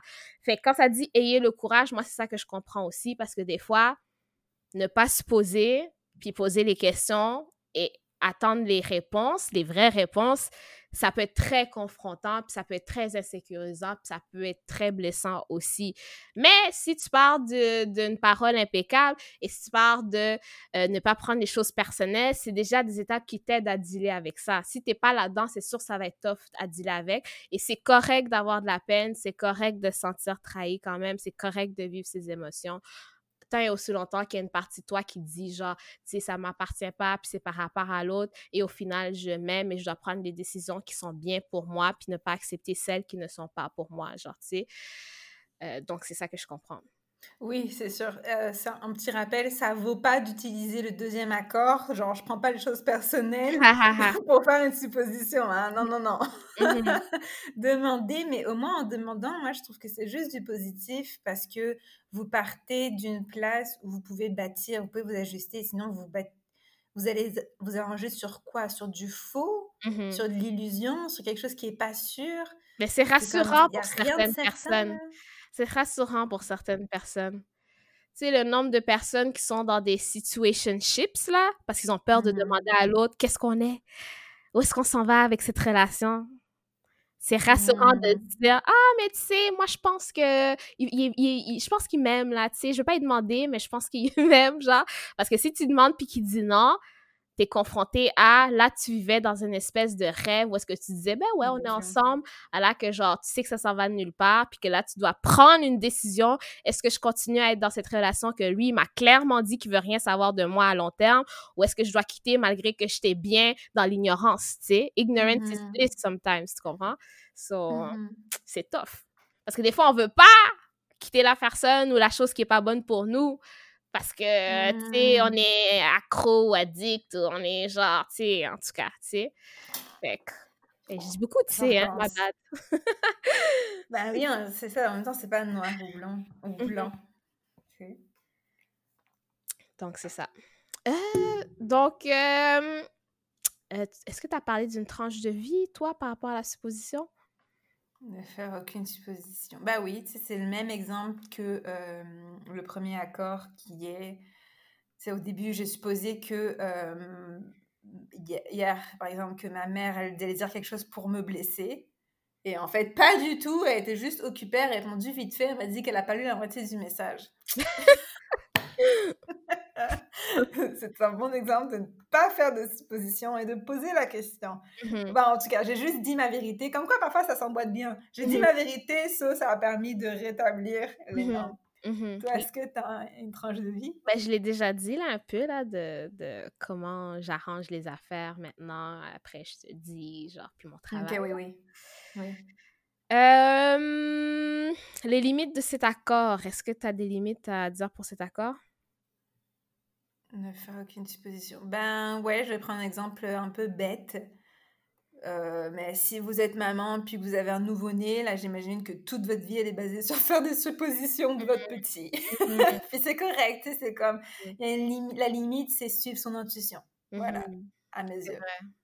C'est vrai, c'est vrai, l'intuition là, ouf! Ouf! Si t'es pas dans la possibilité de poser des questions pour avoir des réponses, admettons là, l'intuition des fois. Parce que c'est sûr que tu peux poser des questions pour ne pas faire de suppositions, mais la personne te ment. Ça, c'est une autre limite. Parce hmm. que tu dis, bon, je vais pas faire de suppositions, j'ai l'impression que si ça, ça, laisse-moi confirmer avec cette personne-là. Ben, cette loi-là, cet accord-là s'arrête où est-ce que la, les valeurs de l'autre commencent. Parce que la personne, elle peut très bien te dire oui alors que c'est non, puis toi, tu dois. Est-ce qu'on est supposé de juste accepter ça? Mais en même temps, si tu dis, ben écoute, euh, mais ça dépend pour quel cas, là. Mais c'est à toi de voir comment tu vas entreprendre ça par la suite parce que, en même temps, si tu crois pas la personne, qu'est-ce qui fait que tu es en relation avec une personne que tu ne peux pas croire, mmh à qui tu ne fais pas confiance, que tu ressens que cette personne-là, elle est déjà pas vraie avec elle-même, fait qu'elle peut pas être vraie avec toi. Fait mmh pourquoi tu t'attends de la vérité d'une personne en qui tu fais pas confiance pour dire la vérité? Fait que tout revient à soi quelque part, puis à se poser des questions sur pourquoi on est dans des situations, pourquoi on accepte certaines situations ou pourquoi on se met dans certaines situations, tu sais. C'est tellement vrai. Pour ceux pour qui l'intuition, c'est quelque chose de trop euh, loin ou de trop déconnecté, reconnectez à votre corps si vous vous sentez pas bien. Mmh dans votre corps, il parle. Là. Parfois, on a un petit truc sur le cœur, sur l'estomac. Donc, si on croit au chakra, bon, bah, c'est le chakra euh, du plexus solaire. Si vous avez comme mal à la gorge après avoir eu ou ne pas avoir eu une conversation, tu sais, dans les heures ou les jours après, comme votre corps va parler pour vous. Si l'intuition, c'est quelque chose de pas assez palpable, ne vous inquiétez pas, votre corps est très palpable. Yo, quand tu es en présence de quelqu'un, là, puis que tu te sens toute crispée ou genre vraiment mal, yo, courez. courir. Parce qu'après, tu dis, genre, après, tu réalises que cette personne-là était vraiment pas une bonne personne ou pas bonne pour toi, en tout cas, parce que ton corps te parle, comme tu dis. Tu sais, hein, je, je vais pas en parler en long et en large, là, mais genre, tu sais, l'affaire qui dit, genre, tu sais, la personne qui va être pour vous, là, on parle romantiquement et tout, c'est pas la personne que tu te sens toute excitée, puis genre, toute, genre, fébrile, puis genre, en sa présence, c'est la personne avec qui tu te sens vraiment calme, genre, tu sais, que ça va être, genre, ta personne, parce que, genre, être garde centré ou quelque chose comme ça, genre, tu sais. Mais ça, pour devenir son scorpion, on ne sait pas. Vous n'avez pas vu les yeux? On en parlera dans notre segment astrologie. J'avais un autre exemple qui est plus comme parfois, tu as une conversation avec ton partenaire, puis tu es comme, mais là, ma parole a été impeccable. Mmh euh, j'ai pas fait de suppositions, etc mais qu'après vous vous sentez quand même quelque vous sentez comme un malaise, mmh n'ignorez pas ce malaise physique. C'est peut-être parce mmh qu'il y a encore un point qui a comme peut-être allumé, que vous, vous avez besoin d'expliquer. Peut-être que, I mean, il faut arrêter de fermer les yeux sur notre malaise physique après une mmh conversation. Tu sais, c'est pas forcément aussi intense que quand je me sens vraiment pas bien avec quelqu'un. Mmh même genre, comme ça m'est arrivé avant-hier avec une coach, là.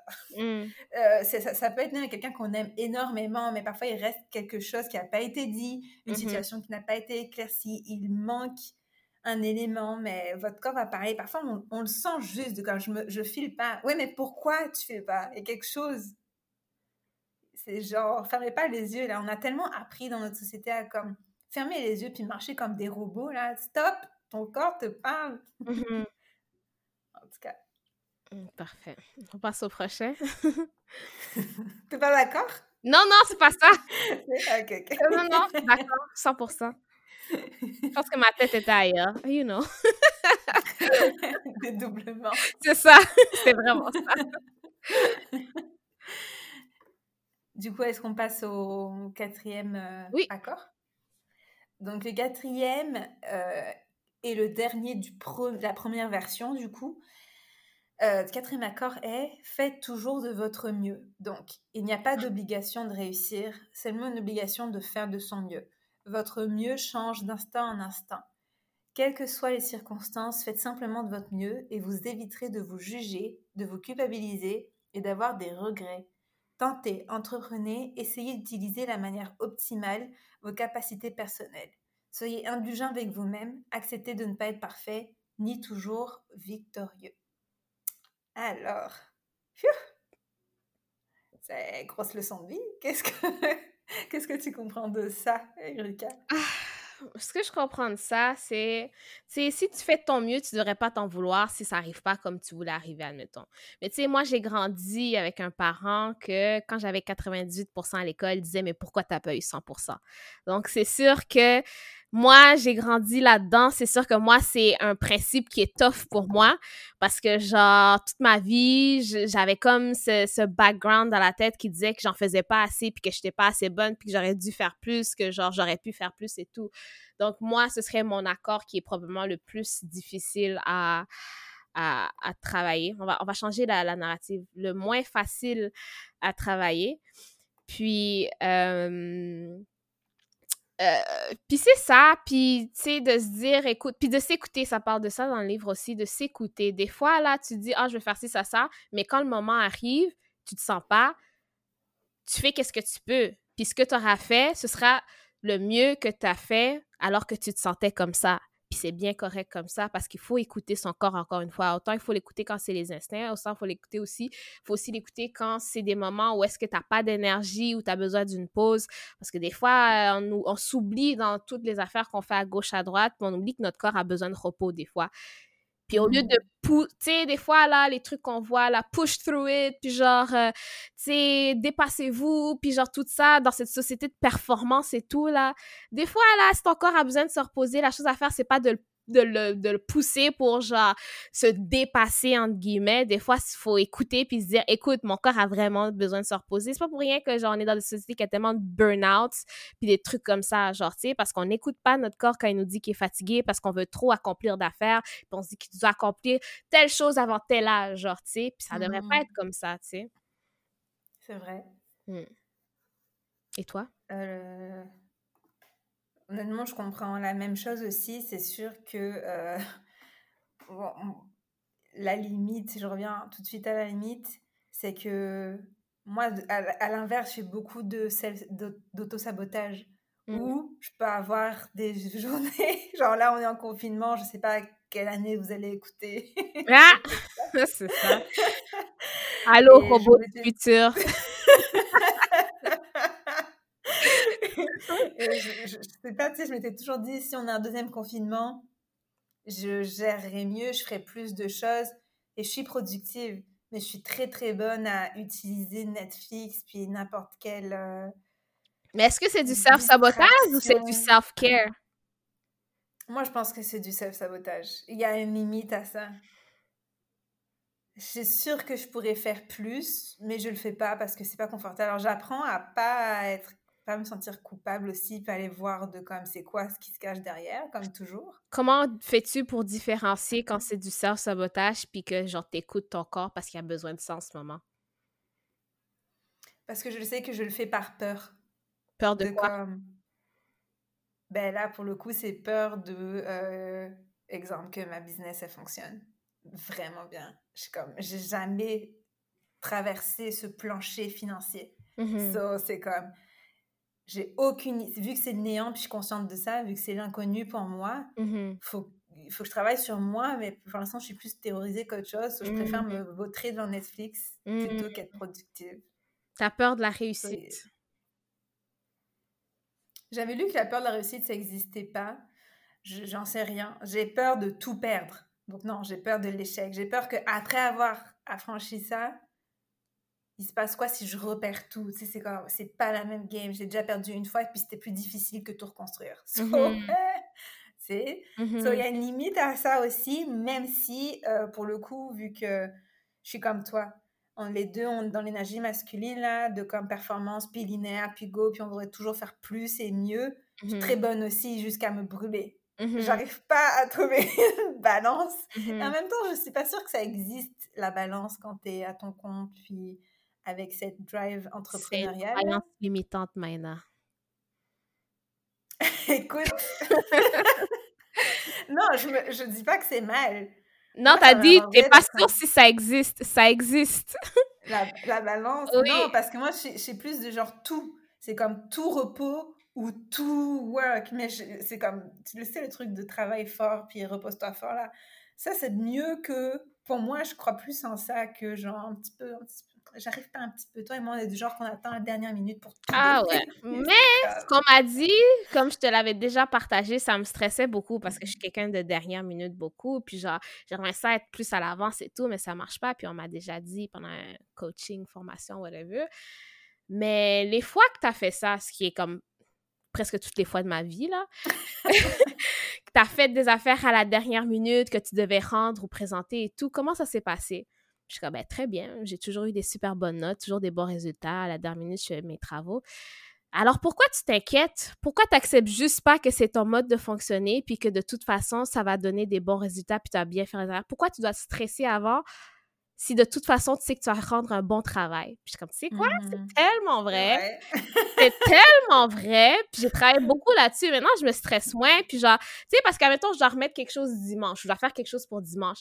Lundi à samedi, je pense, oh mon Dieu, faudrait que je le fasse tous les jours. Tous les jours, presque à chaque heure de la journée, je me stresse pour me dire, oh, peut-être aujourd'hui j'ai commencé, là, le lendemain, oh, peut-être aujourd'hui j'ai commencé, oh mon Dieu, la journée arrive, peut-être que je vais le faire, oh, et tout, et tout. Puis tous les jours, jusqu'à temps que samedi soir à 11 heures, je commence à le faire. puis genre, je le fais super bien, puis je le remets, puis genre, ça 9,5 fois sur 10, ça a été ça. Il y a peut-être une fois dans ma vie que ça, ça, ça a mal été. Et au final, ça a quand même bien été pareil, genre, tu sais. Fait que j'étais comme, mais c'est tellement vrai, j'ai toujours bien performé.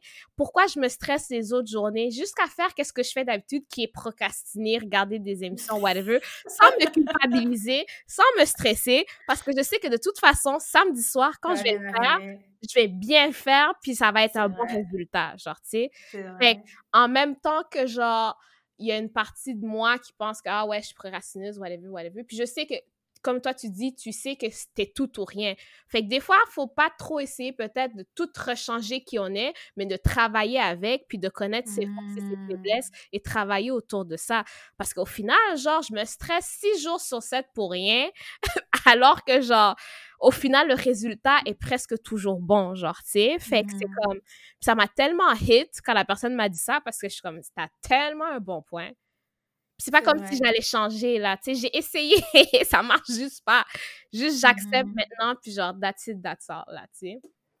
Si ça arrive que je le fais à l'avance cadeau, je me suis fait un cadeau et tout, puis genre, tu sais, mais sinon, là, je travaille beaucoup sur pas me stresser quand j'ai des deadlines et tout. J'aime les deadlines, parce que ça me force à, faire l'affaire. Genre, tu sais, même si je le fais la veille. Si j'ai pas de deadline, c'est procrastination encore plus. Pareil. mais c'est vraiment ça, tu sais, qu'on se fait, on se dit, oh, on va tourner à telle date ou whatever. Pour de vrai, j'aime ça. Mm-hmm. Même si je suis oh my god, c'est bientôt et tout. Mais si on n'avait pas de deadline, pour de vrai, je ferais rien, genre, tu sais. Pareil. Fait que moi, ça m'aide, puis j'accepte ça maintenant, genre, tu sais, puis je le mets à mon avantage. Mm-hmm. C'est comme quand je reçois du monde ici, ça m'encourage à faire le ménage. fait que c'est comme... je, comme, je devrais recevoir plus de gens chez moi parce que c'est le moment que je fais le ménage. je te jure. Avoir repris une vie romantique, on l'a plus avec le confinement, là, ma maison n'a jamais été aussi propre. C'est tellement ça! On un petit cochon dans sa poche. c'est vraiment ça! C'est vraiment ça! pour, faire, pour faire marcher les choses pour nous et pas contre nous. C'est vrai. Non, c'est vrai. Après, ça reste que euh, le faire toujours de votre mieux, je trouve que ça, en tout cas, ça va être un des principes d'éducation de mes enfants parce que ça, ça dirige une vie, là. C'est comme la seule. Il y, il y a un truc qui est dit, c'est comme on te demande pas de faire tout à 100%. Bon, ça va à l'encontre de ce qu'on vient de dire.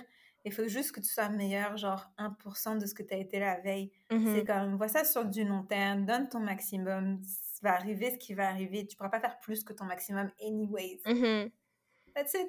Ça mmh enlève beaucoup de pression de comme vouloir tout bien faire parfaitement là. Et surtout qu'on ne peut pas changer certaines choses. On peut pas changer hier. Écoute, vaut mieux l'accepter que de se morfondre puis de se culpabiliser. Tu sais, au pire, tu dis, ben, aujourd'hui, je vais faire mieux. Écoute, je suis pas satisfaite, mais on va si tu as fait ton mieux, tu dis, ben, j'ai fait de mon mieux. Si, tu sens que tu n'as pas fait de ton mieux, tu dis, écoute, aujourd'hui, je vais faire mieux, tu sais. Mmh Ça vient de pair beaucoup avec le sentiment de culpabilité, cet accord-là, je trouve. 100%. Mmh puis sentiment de peur de l'échec, ou peur de pas être assez bon, ou peur de, tu sais, de, je sais pas, pas réussir, whatever. Quel bénéfice tu retirais de cet accord chez ton partenaire, par exemple? Qu'est-ce que tu veux dire? Euh, ce serait quoi le bénéfice que ton partenaire soit fasse toujours de son mieux? Mais ça, l'affaire, là, c'est que ça, c'est subjectif. Dans le sens que, genre, je pourrais pas. Ce que, ce que j'ai beaucoup travaillé, genre, je pourrais pas rien dire s'il fait de son mieux.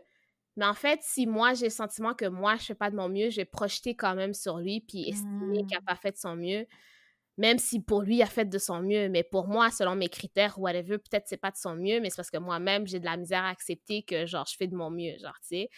Fait des fois, c'est comme ce serait de la projection. Puis genre, des fois, tu peux sentir que la personne n'a pas fait de son mieux et tout. Mais si toi, tu sens que tu fais de ton mieux, puis que, admettons, ton partenaire fait de son mieux, ben, tu sais, des fois, ça peut te donner. Ça dépend de tes critères aussi. Ça dépend de, de, de, tes standards et tout. Mais en même temps, si tu es avec quelqu'un que tu sens qu'il fait pas de son mieux, pourquoi tu es avec cette personne-là? Genre, tu sais, qu'est-ce que ça dit sur toi? qu'est-ce que tes choix révèlent sur toi et comment, qu'est-ce que tu penses de toi-même aussi, genre, mmh Mais des fois, il faut se dire, ton partenaire fait peut-être de, de son mieux, mais c'est peut-être que toi, à l'intérieur de toi, c'est toi qui as de la misère à accepter avec ta propre performance et ta propre vision de c'est quoi ton mieux et si tu fais de ton mieux. Fait qu'au lieu de dealer avec ça, tu le projettes sur ton partenaire que lui, il fait de son mieux. Tu sais? Donc, c'est comme ça que je le vois. C'est ça. Est-ce que tu es en train de supposer, en mmh au troisième, qu'il fait pas de son mieux ou qu'il fait de son mieux ou est-ce que c'est sa vérité? La limite de cet accord-là, je trouve, c'est l'hyper-responsabilisation. Mmh pour ceux qui connaissent pas ce que c'est, c'est quand tu, tu, tu, te mets dans une mécanisme où tu prends plus que nécessaire mmh euh, de charge et de responsabilité sur tes épaules quand c'est clairement plus ta place. Ça, c'est... J'aurais tendance à faire ça dans mes relations. C'est comme on peut toujours faire mieux. Je m'en fous s'il faut consulter euh, mille coachs, combien il faut investir, comment il faut que j'apprenne à parler? Tu sais, je suis toujours capable de faire plus, mais j'ai appris à comme, non, toi aussi, il va falloir que tu fasses autant que moi. Parce que moi, je sais que je peux en donner. Là. Mm-hmm. c'est trop. Moi, je vais te prendre sur mes épaules, je vais prendre tes traumas sur mes mm-hmm. épaules. Puis moi... Non, c'est la limite. ouais. Euh, donc oui, puis tu avais rajouté, on n'est pas des machines, donc effectivement. Oui, parce que ça, c'est la société, petite rancœur euh, vers notre euh, très chère patriarchie, où, comme on disait, il faut toujours faire mieux, toujours plus, toujours avoir plus. Ça, ça commence à me, à me fatiguer. Toujours la performance pour le matériel, pour les compagnies, pour les jobs et tout. Puis j'avais vu un post qui m'a tellement, genre, parlé dans le sens où même quand, admettons, tu vas consulter ou tu vas prendre du temps pour toi, ça va souvent, 9.9 fois sur 10, être pour être dans l'optique de retourner sur le marché du travail. Oui. Sais, fait que même quand tu prends du temps pour toi, c'est pour pouvoir revenir meilleur au travail, pour pouvoir mm-hmm. être plus productif plus tard, genre, tu sais. Fait qu'on est vraiment dans, dans une société qui est vraiment focusée sur la performance, sur le travail, sur genre... Et non pas le soin. C'est ça, tu sais. C'est pas comme je vais travailler pour pouvoir prendre soin de moi. Oui, ça peut être ça, mais des fois, ça va être dans le matériel et tout. Mais au final, comme c'est beaucoup plus vers les jobs, vers le marché du travail qu'on va être orienté. J'ai l'impression que les gens, on travaille surtout beaucoup et surtout notre génération euh, pour parce qu'on a la, la, sensation de pas être assez, donc on va beaucoup compenser avec euh, vouloir travailler plus. Comme tu as dit, on est la génération où à l'école, il fallait comme performer, etc. Mm-hmm. Là, ça commence à changer parce qu'il y a une, toute une nouvelle ère d'éducation qu'avec YouTube, etc., où les, les, jeunes veulent plus forcément cette industrie euh, post-Seconde Guerre mondiale. Oui, la génération Z, là, la génération Z, là, ils veulent pas travailler, là. Eux, ils veulent l'argent rapide et profiter de la vie, puis genre, tu sais, la, belle vie euh, luxuriante, là, et tout, là, ils veulent pas travailler, en tout cas, pas comme nous, on travaille. Pas comme nous et les générations, euh, euh, comment tu dis ça? Avant nous, là, comme nous, au sens traditionnel du, du terme, là, maintenant, c'est... C'est sortir que de... travailler, c'est être Mmh. Oui. Si tu travailles pas, c'est comme la pire angoisse de nos parents, c'est qu'on fait son travail, là. Mmh Ou financièrement dans, la, dans le caca. Mmh oui, puis ça vient de leur trauma aussi. sais. Ah oui, oui, totalement. Donc, euh, les enfants qu'on va avoir, ils vont être en fonction... ils vont subir... mais on va heal, là, on s'entend, mais c'est sûr qu'ils auront des traumas aussi euh, propres à eux, là. Donc... Euh, oui, parce que ça reste que le, travail, pour moi, euh, pour moi, ça fait partie de la vie, puis c'est important d'avoir une bonne éthique de travail. Mais encore une fois, dans l'idée de tu peux toujours être mieux, mais tu sais, d'une manière saine, là, pas forcément te définir selon combien tu fais ce que tu as chez vous, puis tu, tu, vois ce que je veux dire? Je vois ce que tu veux dire, mais moi, maintenant, je travaille à juste m'accepter telle que je suis, puis pas me dire je pourrais être mieux ou whatever, parce que je vois que ça a été très nocif pour moi de toujours penser comme ça, mmh. genre, tu sais, parce que je suis toujours à la recherche de la prochaine version de moi-même sans jamais accepter la version que je suis, qui est très correcte, là. C'est juste dans ma tête, mmh. on dirait qu'elle est pas assez correcte, ce qui fait qu'à même temps, mes partenaires, je les voir comme pas assez non plus, parce que moi, je me vois pas comme pas assez, tu comprends? Mmh wow.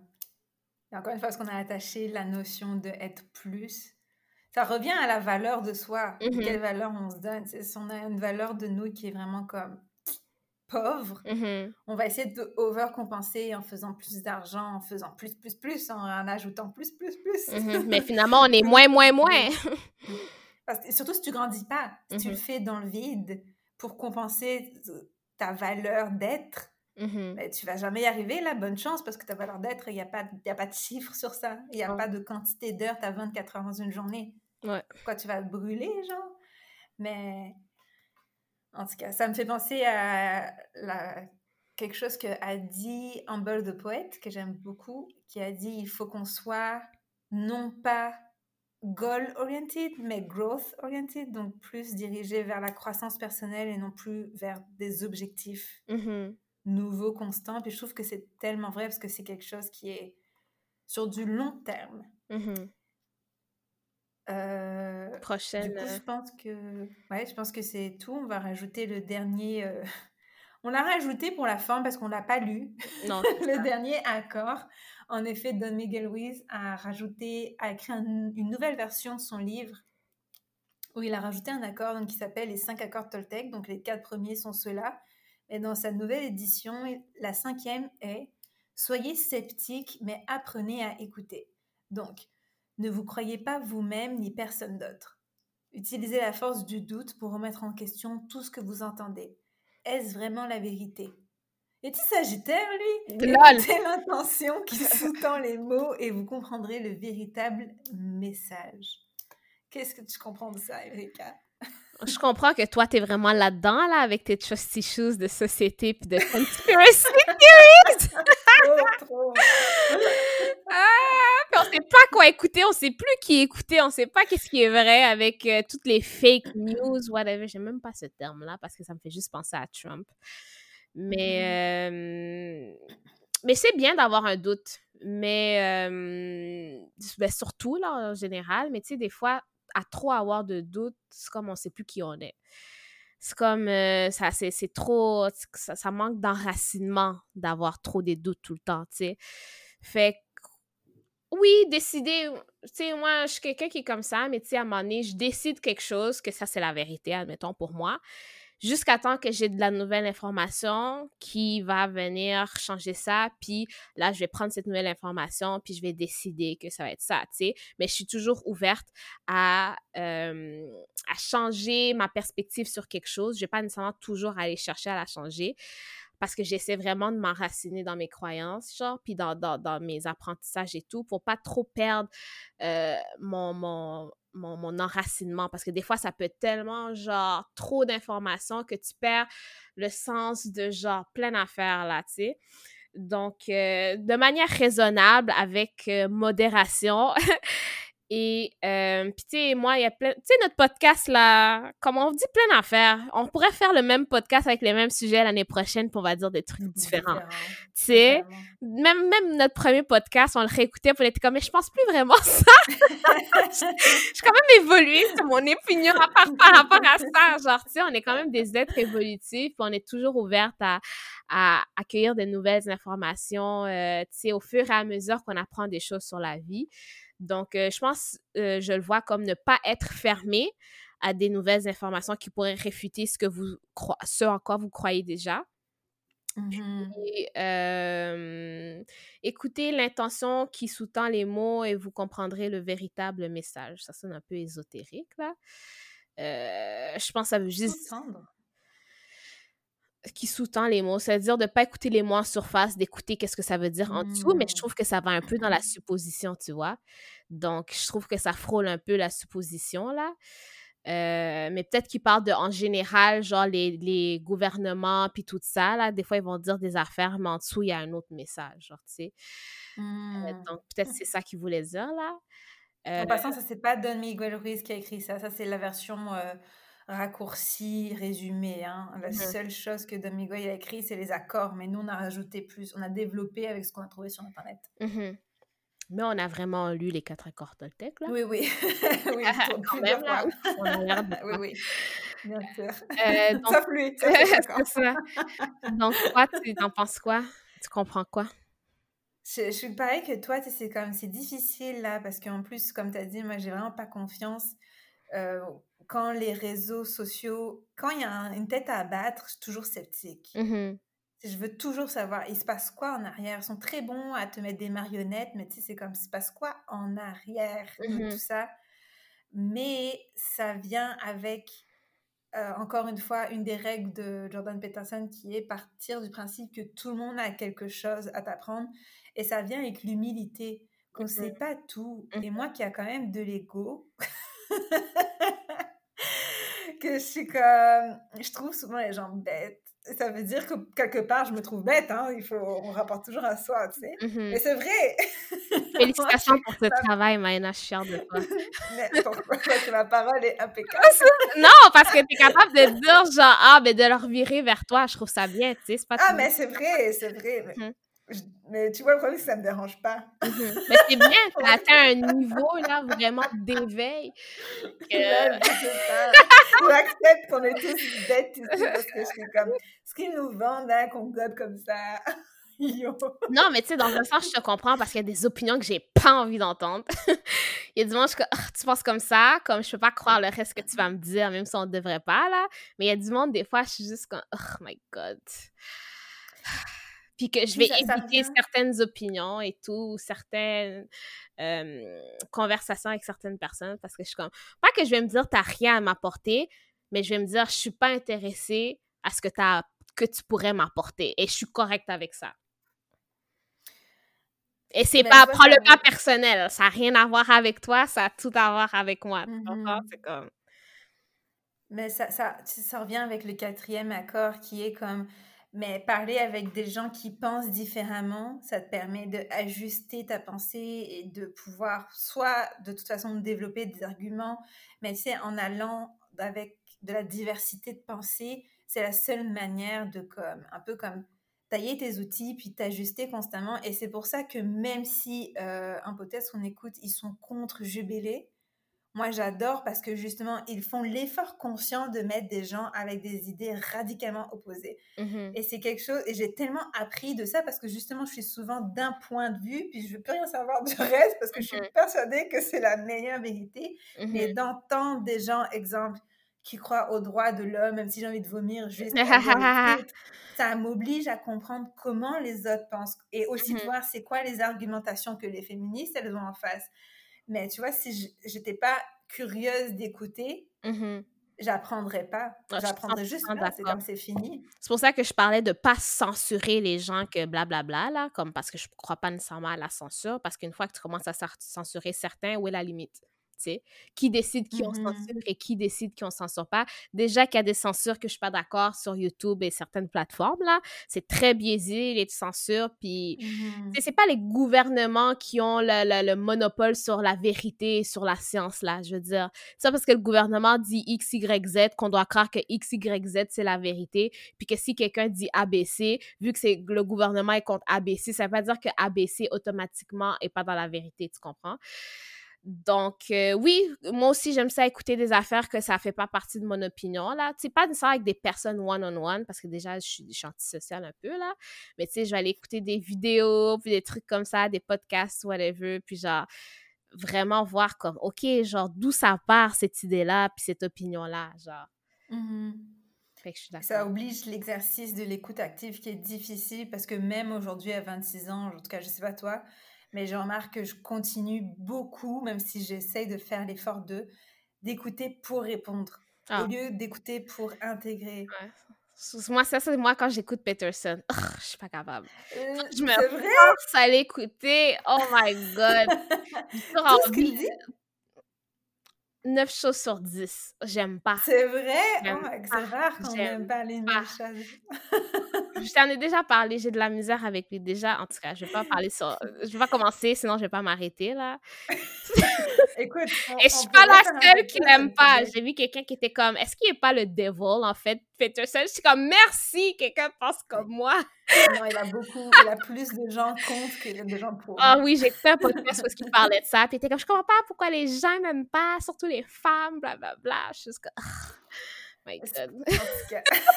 Mais c'est intéressant parce que, de l'écouter parce que je sais que beaucoup d'hommes partagent son point de vue.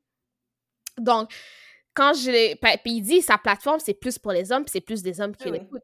Puis beaucoup d'hommes sont, sont d'accord avec lui. Puis c'était sur un panel avec d'autres hommes qui étaient comme ouais, ouais, ouais. Fait que là, j'écoutais ça, j'étais comme Euh? Mais genre, j'étais juste comme OK, beaucoup d'hommes pensent ça, c'est intéressant de voir ça. Puis en même temps, les hommes n'ont pas la même, le même vécu que les femmes. Donc c'est normal qu'on n'ait pas la même opinion. En plus, c'est un homme blanc, il n'y aura pas la même opinion que Mhm. moi, là, tu sais. Donc, euh, Non, c'est sûr. ben, c'est ça. C'est quand même intéressant de voir même si je vais pas être d'accord avec la majeure partie des trucs qu'il va dire. Intéressant. Faudra que tu m'envoies les trucs que t'es pas d'accord, parce que je trouve qu'à part quand il commence à parler de féminisme, tout ce qu'il dit est La liste est trop longue maintenant. On, on va passer. C'est vrai? Oh, mais à ce point-là! Oh my god, là, c'est tellement genre mon Dieu. Je sais.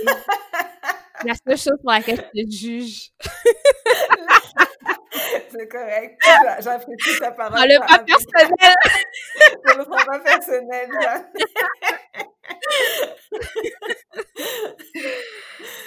Euh, Écoute, euh, je pense qu'on peut faire le bilan. Je sais pas à combien de temps on est rendu. On est rendu à 1h30. Ouais, une heure et demie, euh, pas mal. Donc, on peut finir vite, vite, parce qu'en fait, on a déjà parlé de ce que ça a changé pour nous, euh, ce qui a marché pour nous, nos réalisations. Je sais pas si tu veux rajouter quelque chose pour vraiment conclure ça. Moi, je pense pas que je vais rajouter nécessairement quelque chose, là.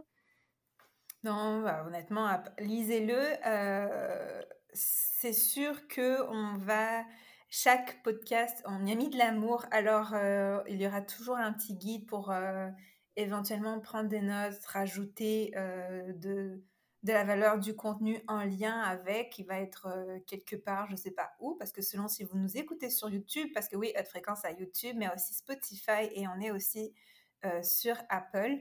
N'hésitez pas à télécharger- c'est gratuit, on l'a fait juste pour vous. Sinon, pour moi, ça sera tout.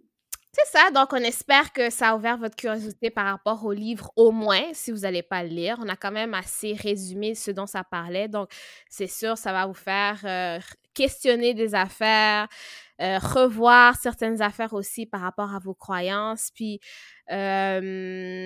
c'est même audiobook qui s'écoute assez bien, c'est pas plus de trois heures en audiobook, là, pendant que vous faites des choses à gauche, à droite, si vous voulez juste comme l'écouter pendant que vous faites quelque chose, là donc, c'est ça. J'espère que vous avez apprécié. Et on a vraiment travaillé sur raccourcir nos épisodes. Fait que j'espère que vous avez apprécié ça aussi. oui, c'est ça. Donc, on n'hésite pas à liker, commenter, évidemment, partager avec vos amis qui aimeraient ce genre de contenu. Mmh nos mails seront dans les parages aussi si vous souhaitez faire une consultation sur votre roman. On en parle quand même régulièrement. Mmh et puis, ce sera tout pour moi. Moi, je vous dis à ta prochaine. C'est ça, au prochain épisode. Au revoir.